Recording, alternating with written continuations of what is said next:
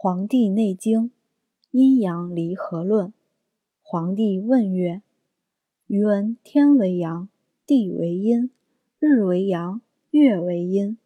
大小月三百六十日成一岁，人亦应之。今三阴三阳，不应阴阳，其故何也？”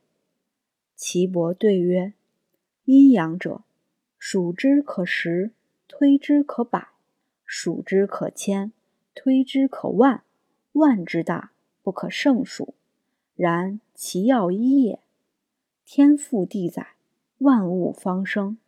未出地者，名曰阴处，名曰阴中之阴；则出地者，名曰阴中之阳。阳与之正，阴为之主，故生阴春，长阴夏，收阴秋。藏阴冬，失常则天地四色。阴阳之变，其在人者，亦数之可数。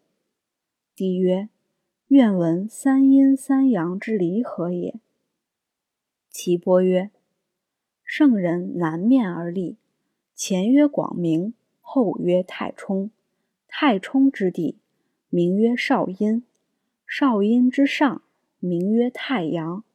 太阳根起于至阴，结于命门，名曰阴中之阳；终身而上，名曰广明；广明之下，名曰太阴；太阴之前，名曰阳明；阳明根起于立兑，名曰阴中之阳；厥阴之表，名曰少阳；少阳根起于窍阴，名曰阴中之少阳。是故三之离合也。太阳为开，阳明为合，少阳为疏。三经者，不得相失也。博而勿服，命曰异阳。帝曰：愿闻三阴。岐伯曰：外者为阳，内者为阴。然则中为阴，其冲在下，名曰太阴。